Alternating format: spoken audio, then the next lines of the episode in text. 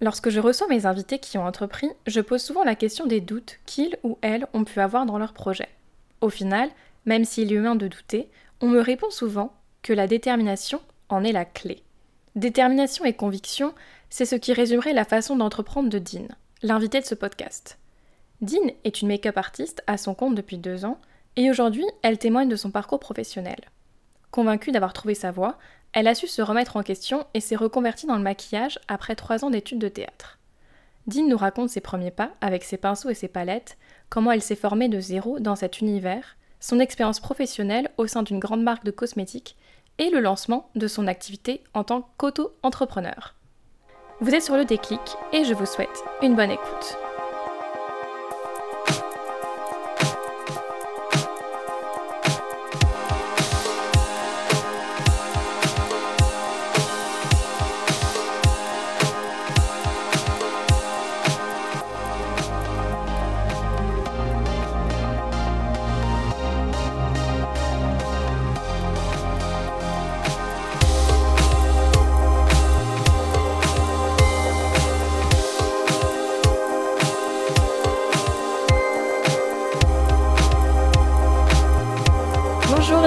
Merci de participer au podcast euh, Le Déclic.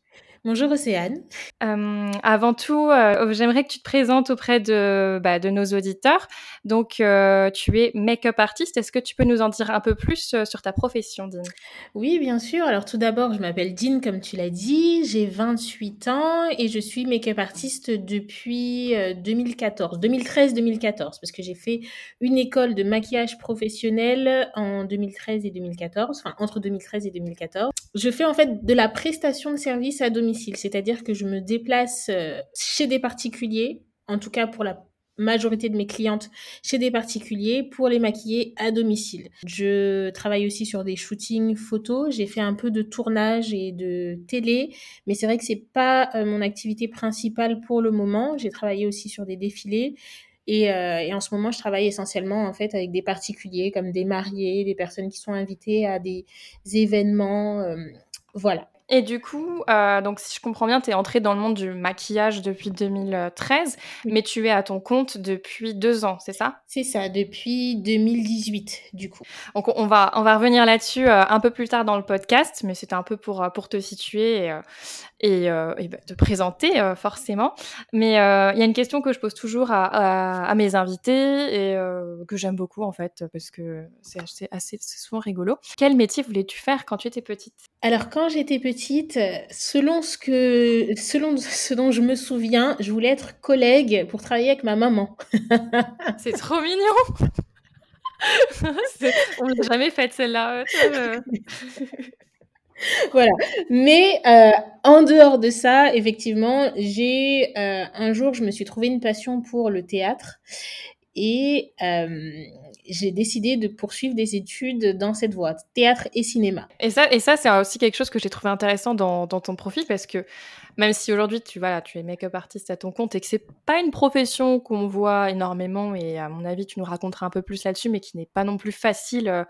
Euh, à mener, hein, je pense. En, voilà, on, en parlera. Mais euh, effectivement, le choix d'une carrière dans le théâtre ou le cinéma, c'est c'est pas non plus facile. Non, euh... c'est vrai que c'est deux carrières complètement différentes qui peuvent être liées à certains moments, mais qui sont quand même, euh, qui demandent pas les mêmes études, effectivement, et qui sont des milieux très difficiles et on peut dire aléatoires, puisqu'on peut euh, rencontrer un succès fou mmh. ou pas du tout.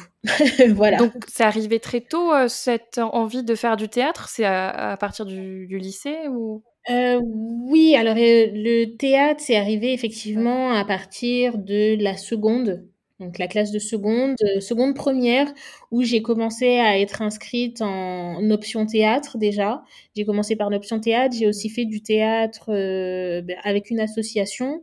Ensuite, j'ai intégré une compagnie de théâtre euh, où on a fait un spectacle, on a monté vraiment un, spectacle. Donc euh, ça, c'était vraiment euh, depuis le lycée. Et après, j'ai décidé de poursuivre dans cette voie en intégrant une, fac avec un cursus cinéma-théâtre et une école d'art dramatique en, parallèle. Donc oui, donc double, une double licence, c'est ça?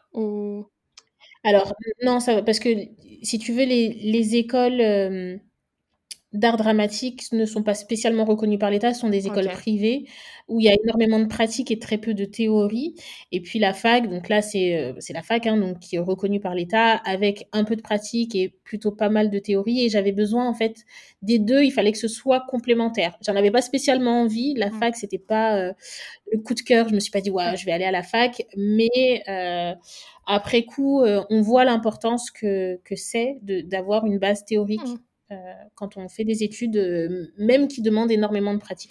Et, et du coup, moi, j'ai deux questions qui viennent à l'esprit quand on fait ce choix de carrière, même si au final, tu t'es reconverti euh, bah, avant d'entrer avant dans, dans, la voie du théâtre ou du cinéma, même si je sais pas si tu étais plus théâtre ou cinéma ou tu avais une affinité avec... J'imagine plus peut-être avec le théâtre. Oui, plus avec le théâtre. Après, c'est vrai que si ma carrière avait évolué ou si j'avais donné suite à ma carrière, je me serais sûrement redirigée vers le cinéma. Euh, mais en tout cas, quand j'ai commencé à, étudier, c'est vrai que je me suis plutôt spécialisée euh, côté théâtre. Et du coup, moi, ce que j'ai, oui, j'ai deux questions. C'est euh, est-ce comment c'était quelle réaction à peu près dans, ton entourage quand tu as annoncé voilà ce genre d'études? Est-ce que c'était positif ou plutôt sceptique? Sceptique Non, c'était plutôt positif. ma, ma, mère m'a aidé à faire pas mal de recherches parce que effectivement on voulait pas mettre les pieds dans un milieu qu'on ne connaissait bah pas. Euh, moi, je ne voulais pas mettre non plus les pieds dans un milieu que je ne connaissais pas, donc on, s'est renseigné euh, quand même un, minimum. J'ai regardé euh, les différentes facs qu'il était possible d'intégrer pour pouvoir étudier le, milieu cinéma-théâtre. J'ai aussi cherché une école d'art dramatique. Mmh. Et euh, donc, je pense que j'ai été quand même bien soutenue, en fait, euh, par, par mes proches à ce niveau-là. Ouais, c'est super. Enfin, c'est... Bah, ça, j'imagine que du coup, ça va aussi être le, même cas quand tu auras fait part de ta reconversion. Et du coup, en fait, donc tu as fait ces, ces études-là.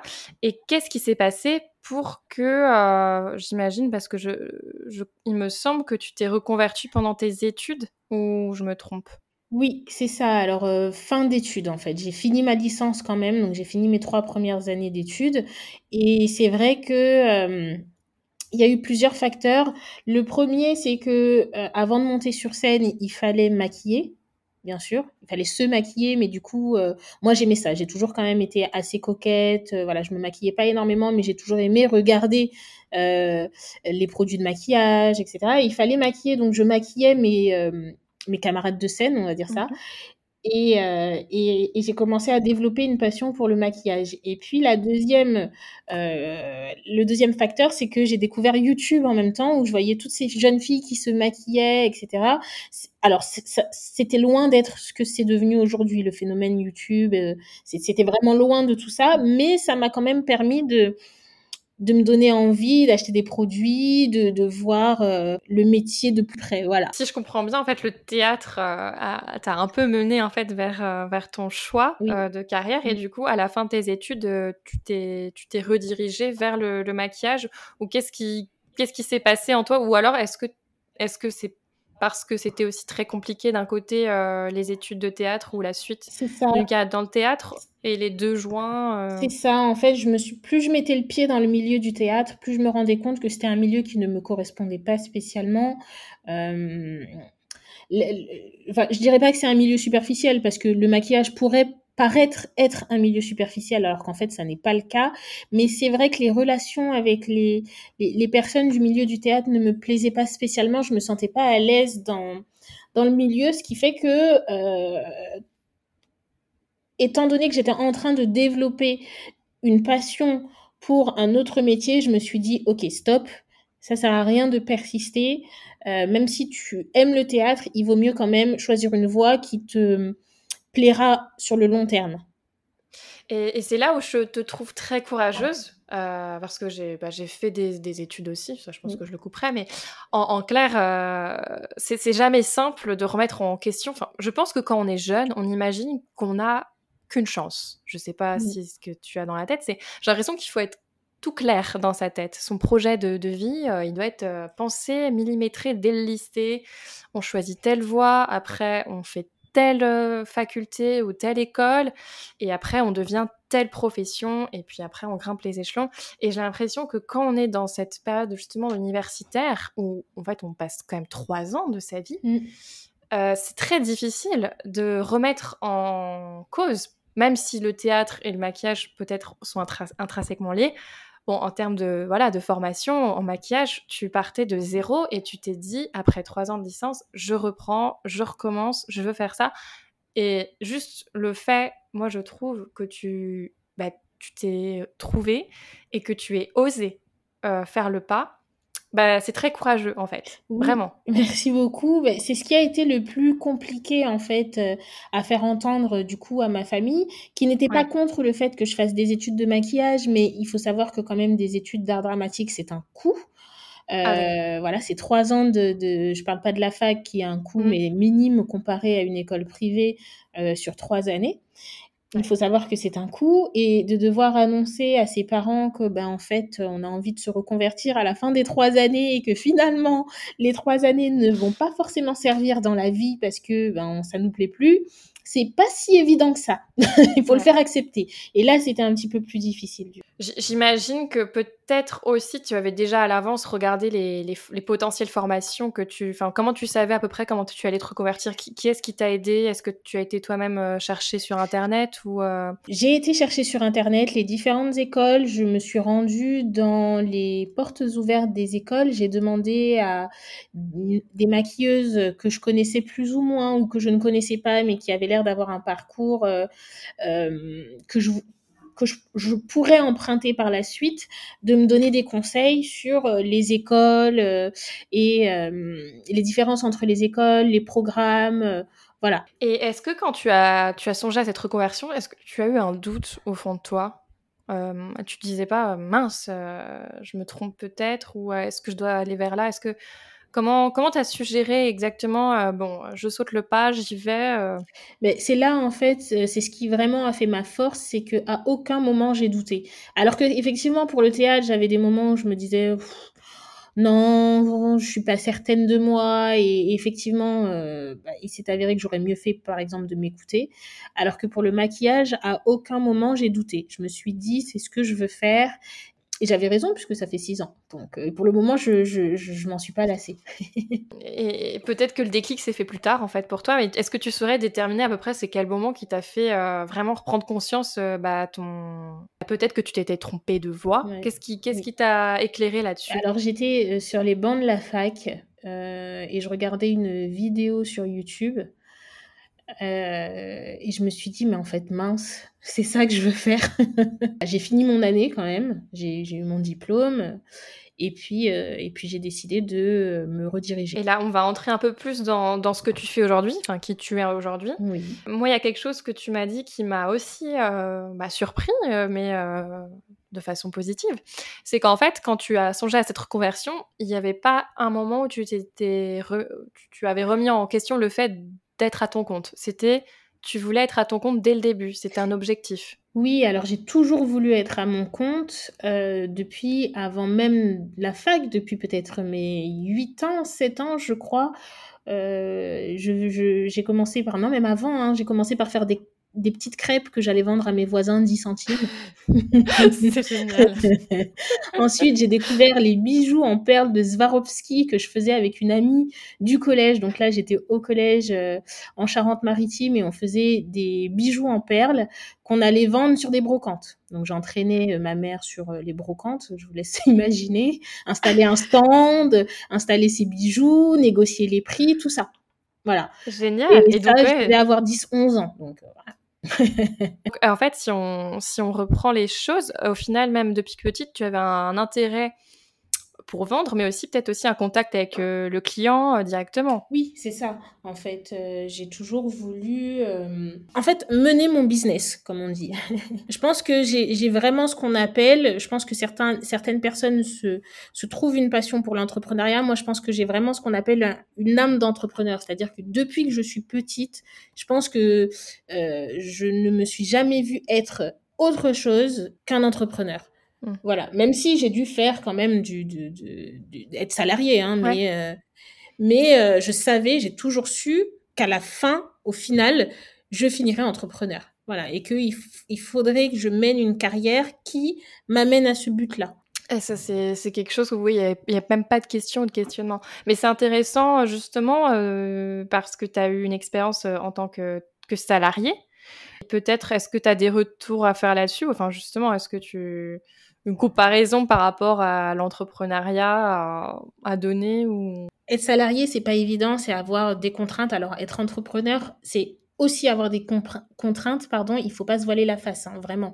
Euh, mais c'est des contraintes pour quelqu'un d'autre que soi. Donc être salarié, c'est vraiment, euh, c'est pas que ça. Hein. Mais pour moi, je le vivais comme ça. C'est-à-dire, je dois me lever le matin à telle heure pour aller travailler, pour enrichir quelqu'un d'autre. Alors oui, j'aurai mon salaire, ce qui est une infime part de ce que moi, je leur aurais fait gagner. Au final, euh, avoir des contraintes, mais le faire pour soi et se lever avec la motivation qu'en fait on va y arriver pour soi-même, euh, c'est déjà une grande fierté d'une part, je pense. Et puis aussi, euh, c'est satisfaisant. On va reparler un peu de cette reconversion et je pense que beaucoup de personnes qui doivent nous écouter sont peut-être également intéressées à, à, se lancer dans une carrière de make-up artiste et peut-être que tu vas pouvoir un peu nous en dire plus.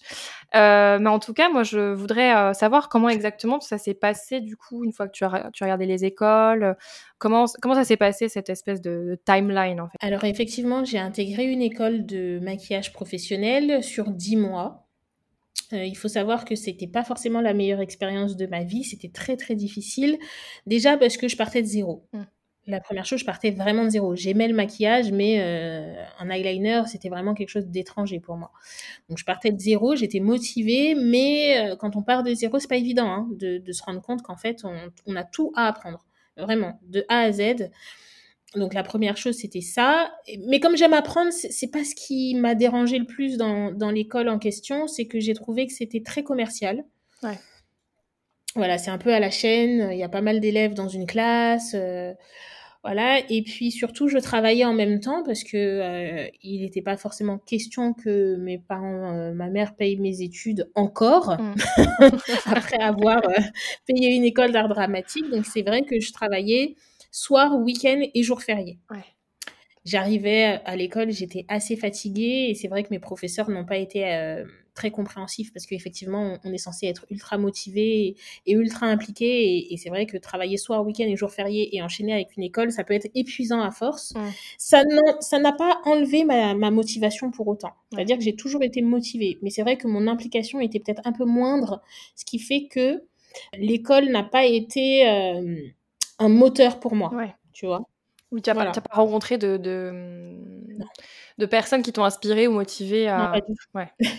Et comment tu as fait dans les moments de. de, Bah voilà, où ça n'allait pas trop, peut-être, euh, les moments un peu de down, désolée d'utiliser des mots anglais. Oui, oui. Euh, comment, qu'est-ce qui t'a fait pour.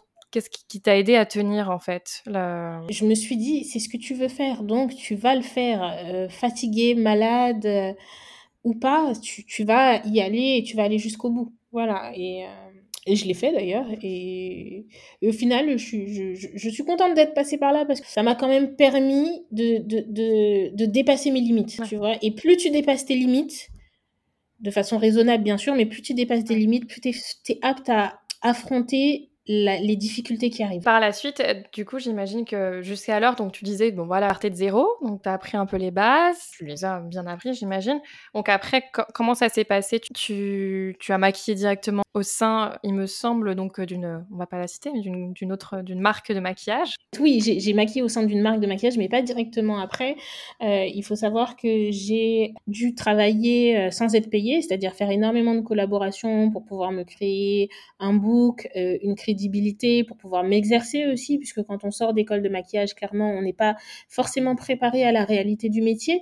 Euh, on sort d'un cocon, hein, c'est, mais c'est pareil pour toutes les écoles. De toute façon, je pense que euh, à moins d'avoir fait un nombre incalculable de stages sur le terrain, on n'est pas assez préparé. Et moi, j'en avais fait qu'un pendant mon école de maquillage, donc clairement, j'étais pas euh, préparée encore à ce qui m'attendait dehors. Donc j'ai dû me faire la main et faire des des stages, euh, des non rémunérés ou des, collaborations pour pouvoir euh, me permettre d'avoir le niveau mmh. pour intégrer cette fameuse marque de cosmétiques que je voulais intégrer, qui était dans mon qui était dans mon viseur, entre guillemets, qui était dans, dans, dans la ligne que je m'étais tracée pour ma carrière professionnelle. Et euh, cette marque, elle n'a pas été facile du tout à intégrer. Pourquoi elle est, elle est, difficile à intégrer? Il y a Par rapport à d'autres, c'est des critères plus, plus compliqués Alors, je, franchement, je ne sais pas ce qui se passe euh, au niveau des RH des marques, mais c'est vrai que non, c'est vrai, hein, je, je sais pas, mais c'est vrai que euh, déjà j'avais postulé avant même d'être maquilleuse. En fait, je, pour la petite histoire, je suis euh, un jour partie aux États-Unis et euh, je suis rentrée dans une boutique de maquillage de cette même marque et je leur ai demandé euh, j'aimerais travailler chez vous. moi, mon rêve, c'est d'habiter aux États-Unis. comment faire? Et ils m'ont dit, écoutez, le mieux, c'est de repartir en France et de faire une école de maquillage en France, parce que du coup, quand vous reviendrez, vous aurez la Friend Touch. Voilà, vous aurez la French Touch. Aux États-Unis, c'est, euh, c'est, voilà, c'est, on connaît hein, la French Touch aux États-Unis. Donc, je les ai écoutés. Je suis repartie en France, mais euh, avant même de faire mon école de maquillage, j'ai quand même postulé pour cette marque. Donc, euh, voilà, j'y suis allée un peu au culot en, en leur laissant un CV, mais effectivement, euh, j'étais pas du tout maquilleuse hein, à l'époque. On revient même avant l'école de maquillage. Donc, euh, autant se dire que j'ai reçu déjà une lettre de refus disant euh, nous vous remercions pour votre candidature, voilà. Mais euh, non. ce, qui est, ce, qui est, ce qui est beau de, voir, c'est ta détermination. Tu avais vraiment un plan de carrière dans ta tête, en fait. C'est ça. Et du coup, j'ai fait mon école de maquillage. Ensuite, j'ai fait, je me suis fait la main pour pouvoir vraiment apprendre au-delà de ce que l'école m'avait appris. Euh, et, j'ai repostulé pour cette marque euh, et euh, j'ai un peu forcé les portes puisque du coup, j'ai d'abord postulé en déposant mon CV en boutique. J'ai pas eu de réponse, donc j'ai déposé dans plusieurs boutiques. Je n'ai pas eu de réponse, donc je suis allée au siège déposer mon CV directement au niveau du bureau de la RH. J'ai pas eu de réponse, voilà, non ah plus. Et peut-être trois, quatre mois après, ils m'ont appelé effectivement en me disant que ma candidature les intéressait et que euh, est-ce que j'étais disponible pour faire euh, un entretien d'embauche collectif avec neuf, euh, neuf autres filles voilà, et, j'ai répondu, j'ai répondu présent. Et ça c'est bien, enfin les entretiens, ça c'était, c'était long, c'était compliqué parce que du coup c'était un entretien collectif, donc j'en avais jamais fait. Euh, on nous a présenté la marque euh, tout d'abord. Ensuite, euh, on nous a demandé de, on a fait un petit entre guillemets jeu de rôle en nous mettant, enfin une mise en situation, on va plutôt appeler ça comme ça. Et ensuite, on nous a demandé de nous présenter devant tout le monde. Une fois que ça, ça a été fait, on a été mis dans une mmh. salle à part et on a demandé à chaque fille de venir discuter avec la RH, le responsable, voilà. Voilà. Et après, donc, euh, mon entretien a été validé. Et là, j'ai dû passer un autre test, cette fois pratique de maquillage.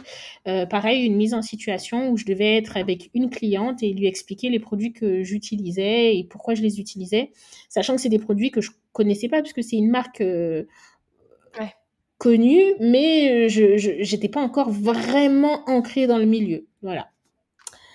Donc je connaissais pas tous les produits, on connaît jamais tous les produits d'une marque, hein, donc euh, voilà. Donc euh, ça a été euh, ça a été ça. Et une semaine après, une semaine après, je suis allée avec une mariée puisque du coup j'allais maquiller une mariée pour son, mariage. Et je suis allée avec elle dans une boutique de cette marque où j'ai rencontré la personne qui m'a fait passer l'entretien pratique. Et, et, cette personne m'a dit mais on vous a pas appelé récemment pour le poste? Et j'ai dit, bah non, non, j'ai reçu aucune nouvelle. Et peut-être une heure après, je recevais un message, enfin, un, appel de la RH qui dit, ne vous inquiétez pas, euh, on a retenu votre candidature. Est-ce que vous pouvez commencer la semaine prochaine? Voilà. Ça a l'air d'être assez tendu quand même pour. Euh, pour euh, Oui, oui, oui. C'est tendu peut-être à l'époque. Maintenant, c'est à mon avis beaucoup plus simple depuis qu'il y a énormément de marques de maquillage et énormément de concurrence. Mais je peux comprendre qu'une marque euh, veuille s'assurer que ses futurs salariés soient compétents. Donc euh, effectivement, euh, moi j'ai passé, ça n'a pas été le cas de tout le monde, hein, mais c'est vrai que moi j'ai passé pas mal d'étapes comme ça pour pouvoir travailler pour la marque. J'ai d'abord été embauchée en, en, intérim pendant un mois. De l'intérim, je suis passée en CDD et du CDD, on m'a validé mon CDI. Donc vraiment, ils attendaient de voir ce que je valais et s'il était, s'il fallait vraiment que je travaille pour eux ou pas, s'ils étaient, s'ils étaient en accord avec mes principes, ma façon de travailler, etc. Donc voilà. Et j'ai une question. donc avant que tu rejoignes cette, cette marque et que tu deviennes salariée pour eux, en tant que maquilleuse et vendeuse, j'imagine, donc c'est un peu les, les deux, quoi. C'est ça. pourquoi tu ne t'es pas mis directement à ton compte? Qu'est-ce que tu attendais de cette expérience, en fait? J'avais besoin d'avoir une expérience client vraiment parce que du coup euh, j'étais dans le milieu mais j'étais pas aussi intégrée savoir comment euh, prendre en charge une cliente euh, vraiment euh, l'emmener de emmener en fait une prestation de A à Z euh, avec le recul, je me rends compte que je l'avais pas intégré et que j'ai eu raison en fait de, de vouloir intégrer une, une marque pour pouvoir euh, avoir vraiment des, des, bases solides, des bases de relations clientes solides.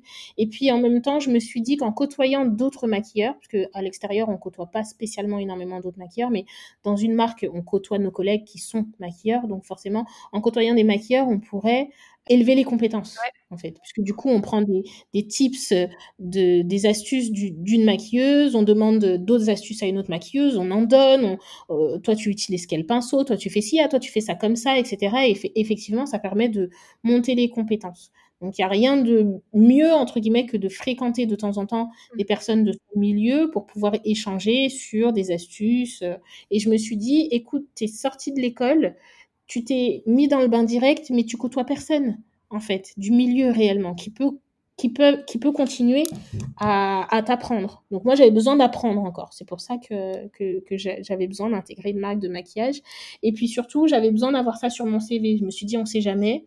Effectivement, si je veux un jour partir aux États-Unis, c'est peut-être bien d'avoir une marque euh, qui a une réputation euh, sur le CV. Ouais, c'est un peu aussi une espèce de protection. Euh, à court terme, euh, enfin, euh, avec du recul, je ne sais pas si vraiment ça, ça, ça, jouera un rôle si un jour je pars, mais effectivement, oui, c'est une sorte de protection. Oui, et puis peut-être qu'aussi tu te sens plus légitime euh, d'être à ton compte mmh. aujourd'hui après ce genre d'expérience, j'imagine, une fois que tu as un peu mmh. touché à tout. tu n'as pas le, le, syndrome de l'imposteur, comme parfois j'entends certains me dire. Mmh. Oui, c'est ça, en fait. Je voulais vraiment entrer dans un milieu et dans un et, euh, mener une carrière d'entrepreneur en étant formé. À mon avis, il n'y a rien de pire qu'un entrepreneur qui n'est pas formé euh, à son métier. De parler de ce qu'on ne connaît pas, c'est très compliqué quand même. Et, pouvoir euh, mener une carrière avec quelque chose qu'on ne maîtrise pas et qu'on ne connaît pas, c'est assez compliqué. Donc moi, ce que je, ce que je, ce que j'ai toujours voulu, c'est d'être formé.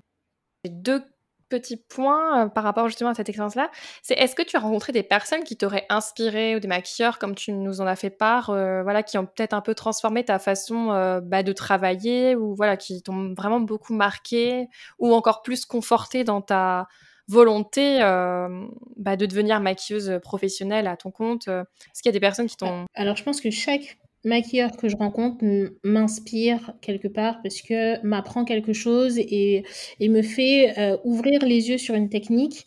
Après, il y a euh, des maquilleuses qui m'inspirent, mais plus aujourd'hui qu'à l'époque en fait. À l'époque, j'étais vraiment euh, dans l'apprentissage, donc tout ce que je voyais m'émerveillait, tu vois. bah oui. Voilà, c'est ça. C'est un, comme un enfant qui découvre le monde, tout ce qu'il voit, c'est magique. Euh, avec maintenant, avec un peu plus d'expérience, effectivement, il y a des personnes qui m'inspirent parce que elles ont un parcours que je voudrais pouvoir euh, avoir à mon tour maintenant que j'ai un petit peu plus d'expérience dans le milieu. Qui, par exemple en, tant qu'entre... Alors, en tant qu'entrepreneur, maquilleuse entrepreneur, alors, c'est pas une française, mais euh, elle a quand même un parcours euh, euh, assez exceptionnel. C'est Ouda Beauty. Euh, enfin Ouda Catin, son nom, et la marque Ouda Beauty parce que effectivement, euh, elle a fait des études de commerce et puis ensuite elle s'est spécialisée dans le maquillage et elle en a fait quelque chose de qui est devenu maintenant un, business énorme. Donc vraiment en tant qu'entrepreneur, même si je ne souhaite pas spécialement avoir une marque de de, de, de produits de maquillage, mais euh, comme entrepreneur, c'est vraiment quelqu'un que j'admire énormément. En plus, je l'ai rencontrée et, ah elle avait l'air d'être euh, humble. En tout cas, quand elle m'a vue, elle m'a remercié d'être venue lui parler. Voilà. c'est génial, ouais. C'est génial. Hein.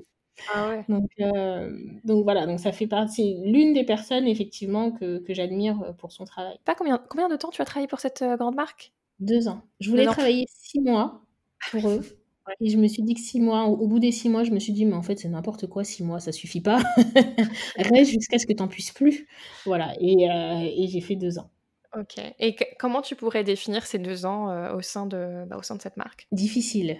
Très difficile, euh, les deux ans au sein d'une marque de maquillage dans une très très grande boutique avec 40 personnes qui se relaient, avec des horaires assez compliqués difficile mais très très enrichissant. J'ai énormément appris et effectivement si c'était à refaire je le referais parce que ça m'a appris sur moi, ça m'a appris sur euh, ma combativité et ça m'a appris sur des clientes, ça m'a appris sur des techniques de maquillage.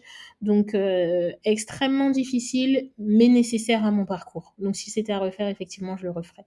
Et, pendant ces deux ans, il n'y a pas un moment où tu étais fatiguée de maquiller Est-ce qu'il n'y a pas un moment où on atteint, on, voilà, on n'en peut plus en fait? Enfin, je pose juste la question comme ça, mais si les derniers mois, c'est les derniers mois, donc euh, je suis partie de la marque euh, le en juin, le 1er juin 2016 ou 2015, 2016 je crois, ou 2017, je ne veux pas dire de bêtises, mais euh, les derniers mois, donc à partir du mois de mars, j'en pouvais plus. Mmh. J'étais fatiguée. Euh, avec mes collègues, c'était pas forcément la joie. Je, enfin, pas, pas toutes mes collègues, mais certains de mes collègues, c'était pas forcément la joie au travail non plus. Euh, j'avais vraiment, là, je me suis dit, si tu continues, tu vas t'épuiser, et si tu t'épuises, tu n'auras plus la force pour toi-même. Donc, c'est le moment de partir. Voilà. Et donc, euh, et j'apprenais plus, j'apprenais plus parce que j'étais plus motivée.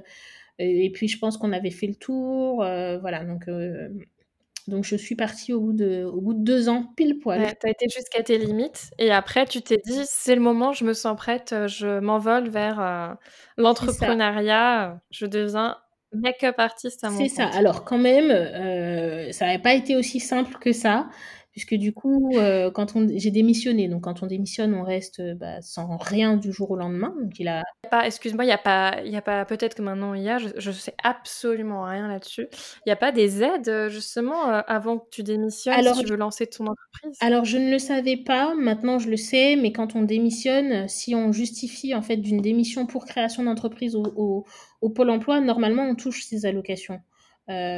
chômage. À l'époque, il me semble que non du coup, ou mmh. alors moi je ne l'ai pas su.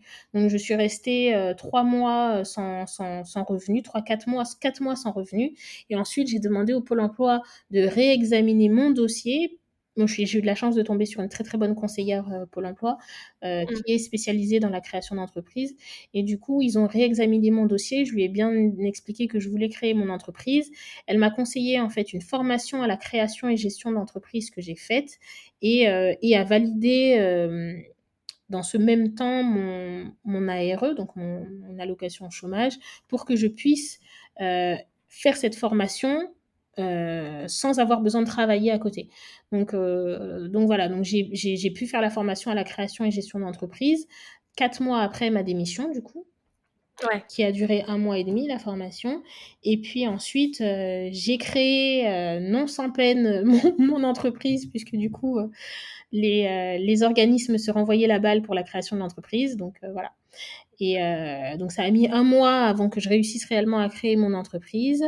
Et c'était, excuse-moi, c'était quoi qui, qui bloquait Qu'est-ce qui se rejouait? C'était administrativement C'était administratif, oui, oui, oui, oui. C'était administratif. Alors le diplôme que j'ai fait dans l'école de maquillage n'était pas reconnu par l'État et comme par hasard, au 1er janvier 2018, donc on était euh, peut-être le 20, 20 janvier, hein, quelque chose comme ça, au 1er janvier 2018, l'État a décrété que pour travailler comme maquilleur, il fallait un diplôme reconnu par l'État et qu'il n'y avait que deux écoles qui dispensaient ce diplôme. Donc c'était compliqué. Comment tu as géré ça euh, quand tu as appris ça euh, Il fallait trois ans d'expérience professionnelle dans le milieu, donc j'ai dû rassembler papiers, documents, mmh. montrer que voilà, j'ai fait ci, j'ai fait ça, et effectivement, ça a pu passer, mais c'était pas évident. Ah du coup, euh, effectivement, l'expérience chez, chez cette grande marque. Ah oui, oui, oui. Ok, waouh! Euh, c'était c'était toute une aventure pour te lancer. Mais est-ce que du coup, euh, ouais, un petit conseil pour les auditeurs, ouais, euh, si jamais ils se lancent dans l'aventure et qu'ils démissionnent? Oui, alors, précisez bien, du coup, si vous démissionnez et que vous avez droit à une aide à l'emploi, précisez bien au Pôle emploi que, c'est dans le but d'une création d'entreprise. il faut bien sûr, créer l'entreprise derrière, hein, mais que c'est dans le but d'une création d'entreprise. ça aidera parce qu'en fait, pendant les mois où l'entrepreneur ne touche rien parce que son activité est au point mort, parce que forcément se créer des clients, c'est pas évident, on touche l'aide l'aide du, du chômage, pardon. Donc voilà. Après, moi, j'ai eu de la chance. À partir du moment où j'ai ouvert mon entreprise, euh, j'ai eu euh, pas mal de clients dès le début. Et c'est vrai que le chômage est là un peu en, en cas de, de gros coups durs. Voilà. Mais, euh, mais, mais j'en ai pas énormément eu besoin. Ce qui fait que voilà. Euh, j'ai eu cette chance-là. J'en ai surtout euh, bénéficié quand je faisais ma formation, en fait. Quand il n'y avait pas encore d'activité euh, qui était lancée. Et comment, tu, comment tu décrirais tes premiers mois en tant que make-up artiste voilà, à ton compte? Comment ça s'est passé? Eh ben, étonnamment, très très bien. Je m'étais dit que quand j'allais créer mon entreprise, à mon avis, les débuts seraient assez difficiles, puisque je me suis dit, j'ai pas spécialement de clients. Euh, mais le bouche à oreille s'est fait relativement vite. À partir du moment où j'ai euh, créé, euh, où j'ai passé mon Instagram de compte personnel à compte professionnel, j'ai eu des clientes tout de suite, le premier jour. Hein, vraiment, j'ai eu des demandes rapidement et, et j'en suis très reconnaissante parce que vraiment, ça m'a conforté dans l'idée que les gens appréciaient mon travail et seraient prêts à faire appel à mes services. du coup, voilà. Et puis, j'avais quand même une, une, base de clientes que je m'étais faite euh, en travaillant pour, euh, pour cette marque et euh, qui m'ont suivi. Donc voilà, et, et, ça a fait bouche à oreille. avec Instagram aussi, on peut voir le, le, travail que je, que je fais. Du coup, voilà, les gens font appel à moi. J'ai ensuite créé un site internet. voilà, ça permet, ce sont des plateformes qui permettent de, de voir mon travail et, et de pouvoir faire la, faire appel à mes services. Et donc aujourd'hui, comme quand, quand, tu parles de ton travail, il y a une partie bah, du coup administrative, il y a une partie où tu travailles purement en tant que make-up artiste, mais il y a aussi cette partie en fait euh, qui m'a l'air assez importante pour attirer euh, des potentiels clients. Et euh, est-ce que tu pourrais un peu bah, développer cette multicasquette que tu n'avais pas jusqu'alors? Comment tu arrives à la gérer aujourd'hui? Alors c'est c'est intéressant comme question parce que effectivement quand on est entrepreneur euh, la chose à laquelle on n'est pas spécialement préparé, c'est de devoir tout gérer. On gère la comptabilité. Si on peut faire appel à un comptable, c'est bien, mais en tant qu'auto-entrepreneur, on n'en a pas spécialement euh, besoin. Enfin, en tout cas, légalement, c'est pas une obligation. Donc, on doit faire de la comptabilité. Euh, on doit faire toute la partie commerciale, démarchage, pour pouvoir avoir effectivement plus de clients, communication sur les réseaux sociaux, sur le site internet. On doit travailler avec nos partenaires, la personne qui crée le site internet, la graphiste pour créer le logo, travailler. Donc c'est vraiment une, énorme charge de travail qui tombe d'un coup et qu'il faut réaliser seul. Et euh, je pense que le plus simple, euh, pour répondre à ta question, c'est de vraiment avoir un planning d'organisation et de travailler euh, comme quand on travaille euh, en bureau, de, faire, faire vraiment des horaires de bureau, 9h, 19h. Euh, voilà, sans compter les clients, bien sûr. Donc, quand on a des prestations, ça, les horaires varient. Mais en tout cas, pour tout ce qui est administratif, effectivement, il faut pouvoir s'asseoir devant son bureau, bureau et traiter euh, tous ces aspects-là, en fait, de la vie d'entrepreneur. Est-ce que la formation que tu as suivie euh, grâce à Pôle emploi, elle t'a beaucoup aidé ou c'était vraiment euh, juste des, une partie administrative? Qu'est-ce qui, qu'est-ce qui, qu'est-ce qui t'enseigne, en fait, dans la création d'entreprise C'est juste la création d'entreprise Alors, c'est la création d'entreprise. Alors, c'est l'amont, c'est la création d'entreprise, c'est-à-dire euh, on part du business plan avec une enquête de terrain, donc on va vraiment euh, questionner les gens pour, euh, pour pouvoir en fait créer une entreprise relativement cadrée, fixer des prix, fixer une grille tarifaire, etc. etc. donc ça, c'est la première chose.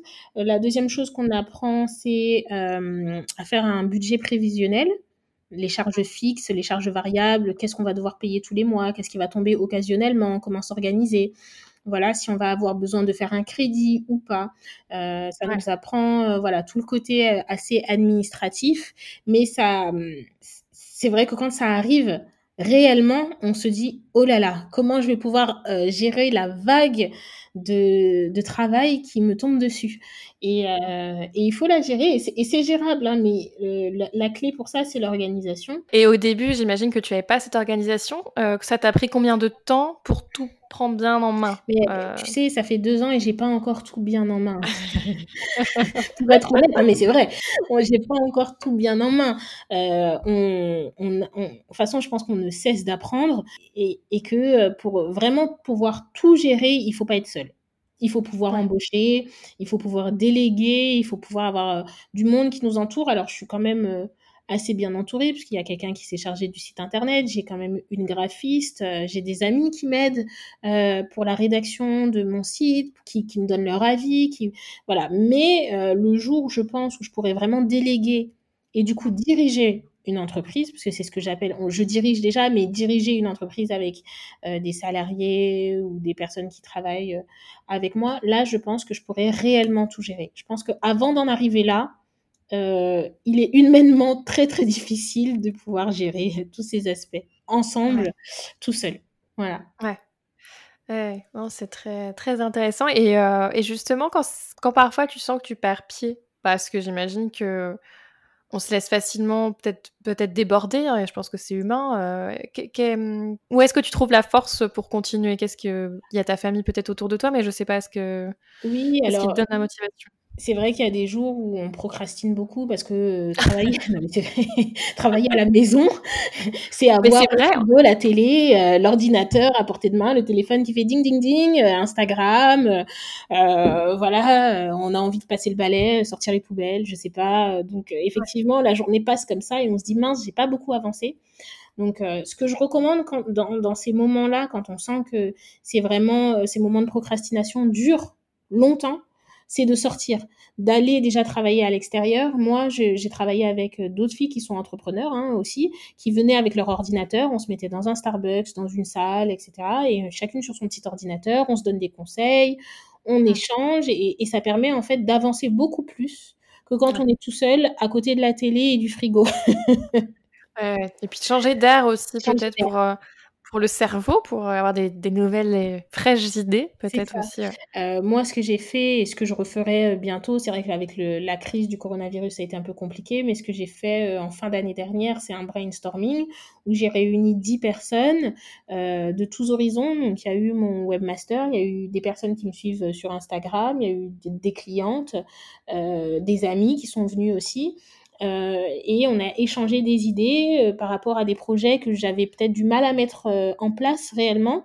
Et ça m'a énormément aidé en fait d'avoir d'autres avis, de changer d'air, de voir un groupe de personnes aussi motivées et aussi investies dans, dans mon projet.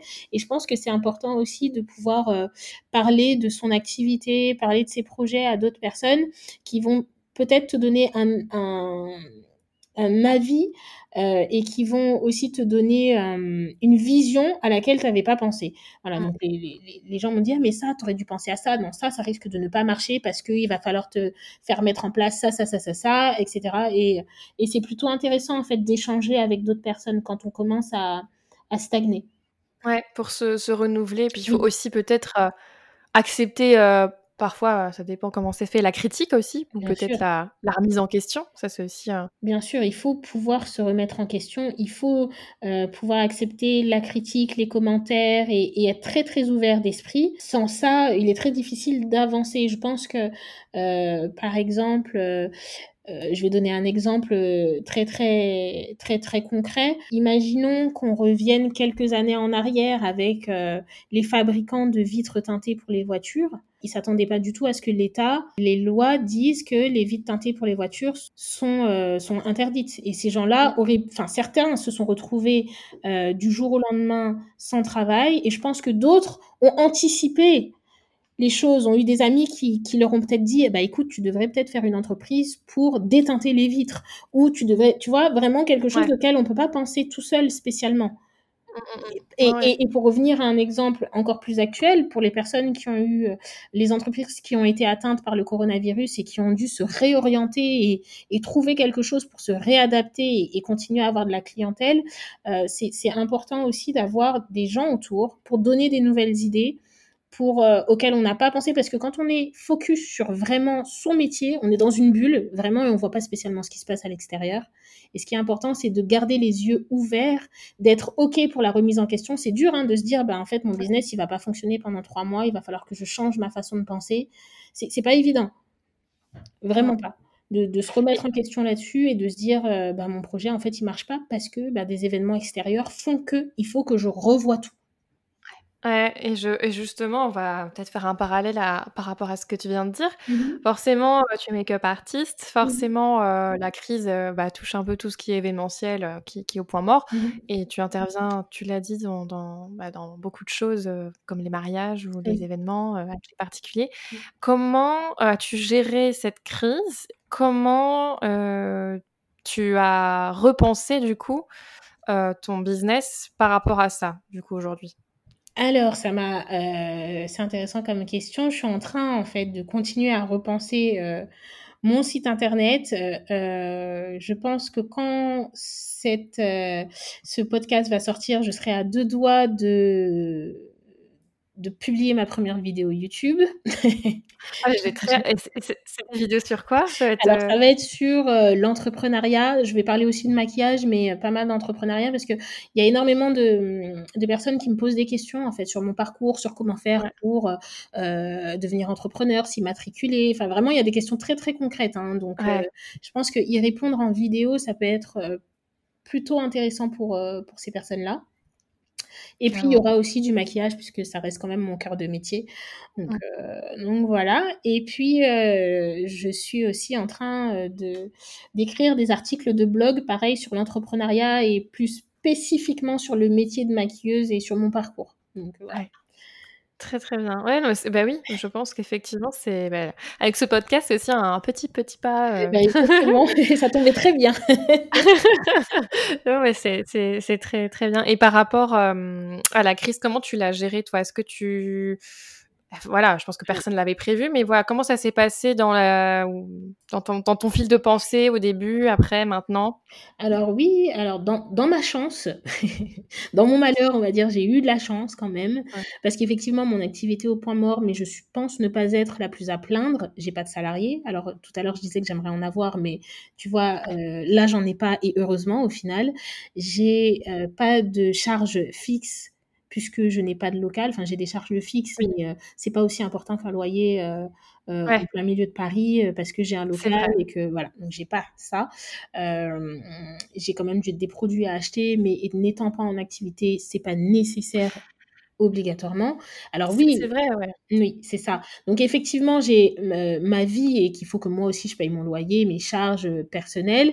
Mais pour mon entreprise, on, va dire que c'est c'est pas la crise fondamentale. Ça va être, ça, ça risque de l'être si ça continue, parce que pour le moment j'ai toujours pas réellement repris mon activité. Mais pour le moment c'est pas la crise. Et puis on a quand même la chance d'être en France et, et l'État aide.